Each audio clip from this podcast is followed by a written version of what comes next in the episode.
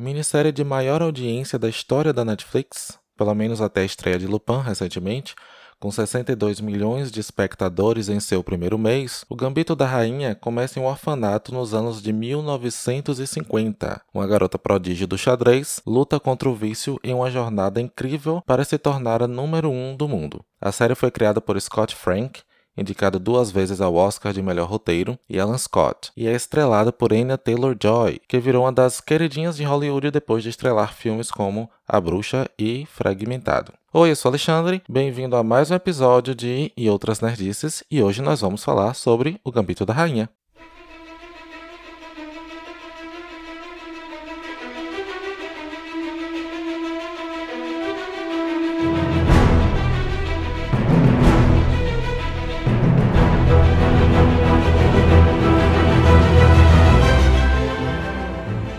Coisas mais legais, gente, em Um Gambito da Rainha é o elenco. Então você tem a, a Anya Taylor-Joy, que é aquela menina que você fica se perguntando de onde é que eu conheço ela mesmo, né? A, a estreia dela em Hollywood é bem recente.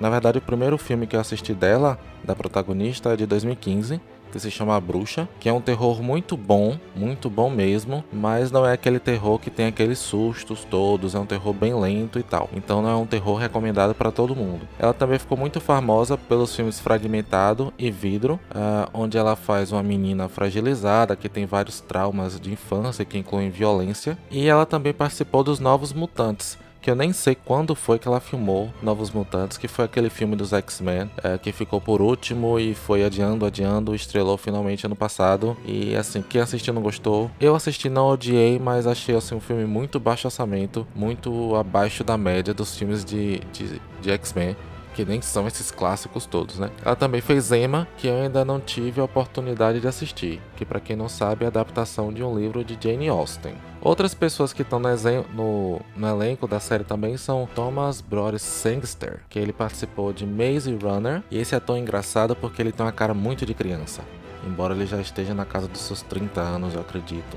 E aí eu fui pesquisar que ele tem cara daqueles tipo Macaulay Culkin, que é aquele ator prodígio que fica famoso quando criança e todo mundo só se lembra dele de quando ele era criança. Ele tá num filme que eu amo, do início dos anos 2000, chamado Simplesmente Amor, onde ele era um menininho de 9, 10 anos. Esse filme, só por curiosidade, foi a estreia de Hollywood de Rodrigo Santoro, pelo menos um dos primeiros filmes que ele fez em Hollywood. E o elenco também tem Harry Melling, que é aquele primo chato de Harry Potter, que já é que o ano passado fez três grandes produções na Netflix, né? Ele apareceu em The Old Guard, que ele é o vilão.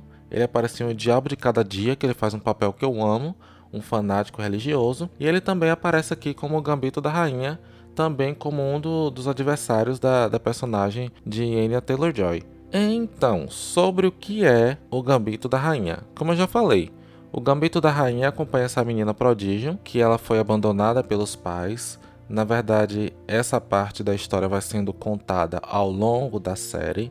Então não vou entrar aqui em muitos spoilers de como ou por que ela é abandonada pelos pais. Uh, só vou dizer que ela vai parar em um orfanato e lá ela descobre que ela gosta de jogar xadrez. Com ela descobre isso vendo o zelador do prédio jogar xadrez. Ela fica curiosa e ela resolve experimentar e se torna a grande paixão dela. Apesar de ser proibida depois de jogar xadrez por uma coisa que acontece no segundo episódio, no final do primeiro episódio, aliás, ela segue lendo livros sobre xadrez e ela tem essa, essa habilidade que eu achei muito legal de ficar imaginando partidas de xadrez na mente dela.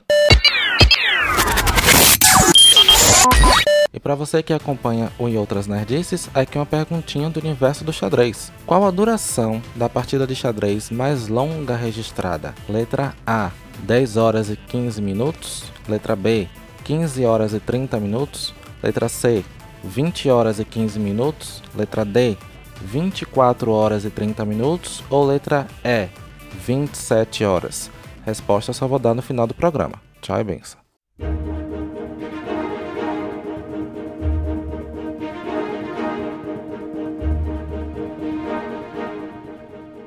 Uma das primeiras coisas que já são abordadas no primeiro episódio é uma questão polêmica que eu descobri que existe principalmente em orfanatos dos Estados Unidos, que é o uso de tranquilizantes para criança. Então a personagem, logo de início, ela se vicia nesses tranquilizantes, todos os alunos têm que tomar esse tranquilizante e ela descobre com a amiguinha dela mais velha que ela pode juntar dois ou três desses tranquilizantes, tomá-los de vez e ficar drogada.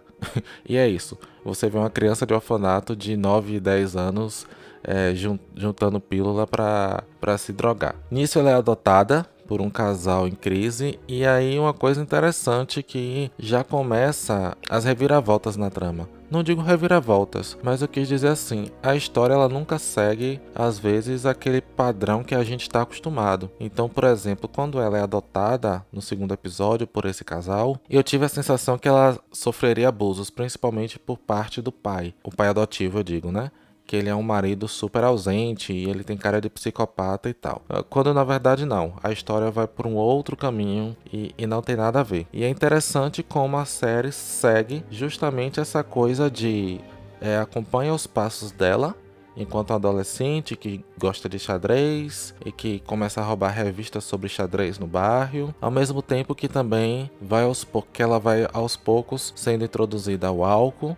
Ela já é viciada em calmantes né, e muitas outras drogas. Então, continuando nessa coisa, como eu falei, a série sempre desvia do óbvio e ela nunca tem um desfecho muito simples, muito fácil. Ela não vira novela, como eu sempre falo aqui do Ryan Murphy com as séries dele, As Poses da Vida que me decepcionou um pouco na, na, segunda temporada, justamente porque fica vira aquele novelão, aquele dramalhaço. Então, assim, é, a protagonista ela é ela é uma nerd, a gente pode dizer que ela é uma nerd, viciada em xadrez, fala sobre xadrez o tempo todo, joga xadrez o tempo todo. Tem a questão de ela ser uma mulher no universo extremamente masculino, que isso é abordado na série de forma muito delicada também, mas nunca caricata ou óbvia. E apesar disso, ela não é aquela jovem uh, estereotipada dos anos 60, 70, que sofre bullying, que apanha das meninas, é, é, mais populares do colégio, que quer ser a mais popular, que se apaixona pelo menino mais popular. É, longe, longe disso.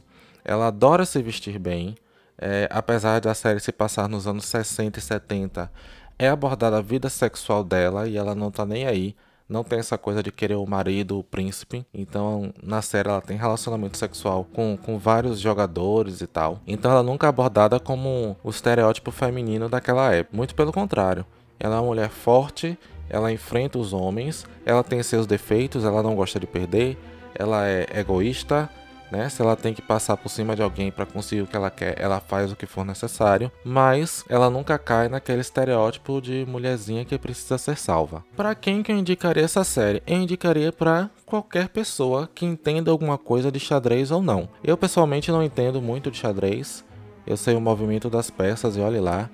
E as partidas de xadrez são interessantíssimas, mesmo que você não entenda nada. A série contou com profissionais do esporte que atuaram como consultores, então essas partidas elas foram coreografadas, por dizer assim. É, os atores eles ensaiavam os movimentos que eles tinham que fazer e esses movimentos foram inspirados em grandes partidas de xadrez ao longo dos anos. Então você tem também a questão da, da edição que é muito rápida, que parece que você está vendo assim uma luta da Marvel, certo? Eu vi algumas pessoas reclamando porque as partidas eram muito rápidas e você não dava para entender direito o que estava acontecendo, mas a gente tem que entender que é parte de um dinamismo. A série, aquela ali tá serve, aquela partida serve um propósito, não é um documentário sobre xadrez.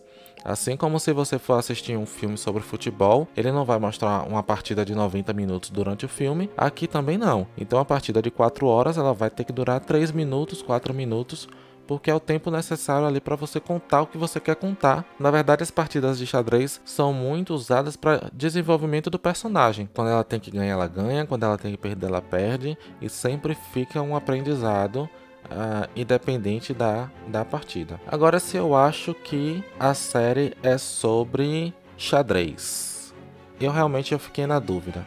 Eu achei a série muito boa, muito bem contada, mas também o desenvolvimento do personagem é muito é muito profundo e é muito bem feito.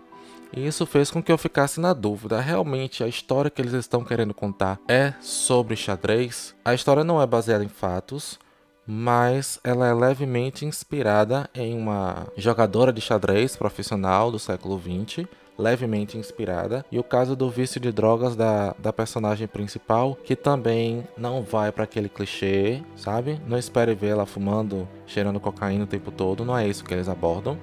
É muito mais um, um alcoolismo e vício em tranquilizantes.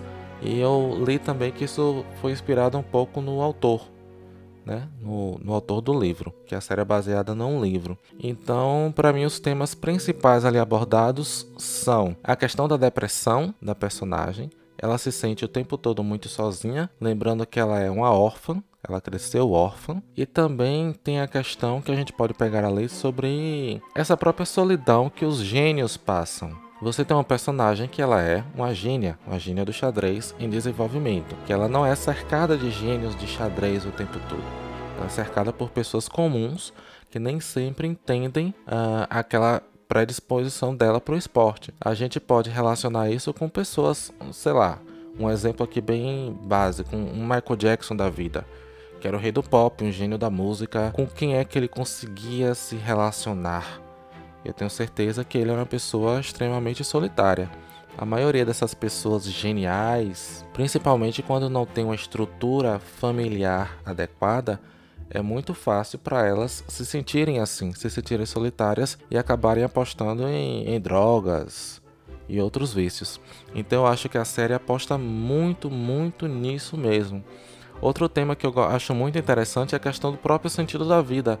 Como eu já até já falei aqui que sou o último filme da Pixar aborda tão bem. Tem um determinado momento da série que a Beth, que é a protagonista, né, que eu tô falando, ela conversa com um menino russo de 13 anos que é, é, ele tá. O plano dele é se tornar campeão mundial aos 16 anos. E aí ela pergunta: tá, e depois? Você vai fazer o quê? Você vai virar campeão aos 16 anos e qual é seu plano? O que é que vem depois? E ele fica completamente perdido sem entender. Como assim depois, né? A minha vida se resume a xadrez, eu quero ser o campeão mundial com 16 anos. E isso faz a gente questionar muito esses objetivos de vida nosso que às vezes nos fazem abrir mão de, de uma jornada, né? A gente só visa o resultado, eu quero passar nessa prova, eu quero terminar um curso, quero terminar um mestrado, um doutorado, por aí vai. Porque a gente é meio que criado com essa, com essa ilusão, com essa falsa impressão de que a felicidade sempre vem depois. Então, você acha que você vai ser feliz quando você sai da escola e você entrar na faculdade.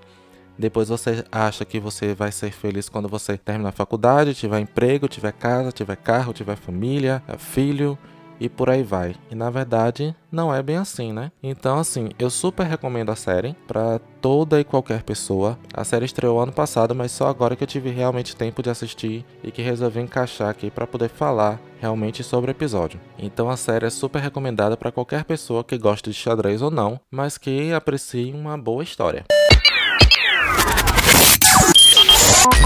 E para você que ficou até o final do programa, parabéns. Eu perguntei no início do programa qual tinha sido a duração da partida de xadrez mais longa registrada. Lembra as opções? Letra A, 10 horas e 15 minutos. Letra B, 15 horas e 30 minutos. Letra C, 20 horas e 15 minutos. Letra D, 24 horas e 30 minutos. Letra E, 27 horas. Então, a partida mais longa de xadrez já registrada é, aconteceu em 1980 foi entre os jogadores Yedael Stepak e Yakov Martian, aconteceu em Tel Aviv e ela durou 24 horas e 30 minutos, com a vitória de Stepak.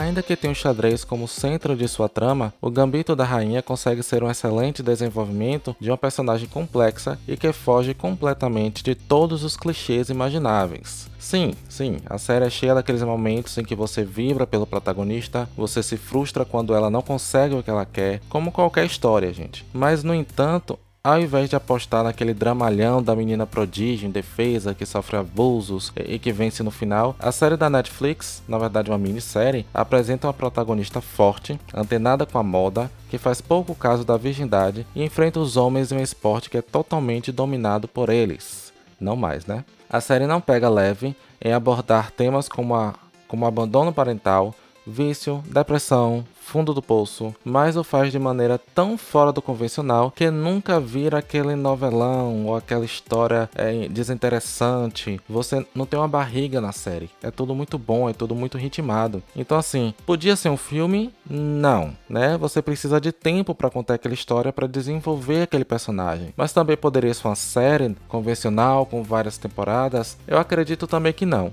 Os autores brilhantemente condensaram tudo o que eles queriam passar naqueles sete maravilhosos episódios. A série vai deixar saudade? Ou se vai, né? Com certeza. Enfim, esse foi mais um episódio do E Outras Nerdices Podcast. E você pode nos seguir no Instagram ou Facebook é só colocar lá e outras nerdices que a gente aparecem para deixar seus comentários, sugestões de temas, o que é que você achou dos episódios, o que é que você achou do Gambito da Rainha. Você também pode mandar um e-mail diretamente pra gente pelo e outras nerdices, tudo junto, tá? gmail.com. Não esqueça de divulgar o nosso cast se você curte o nosso trabalho. Bater na porta do vizinho, tentar convencer aquele seu amigo e trazer alguém para a Irmandade. É isso, galera. Beijo e me liga. Até semana que vem.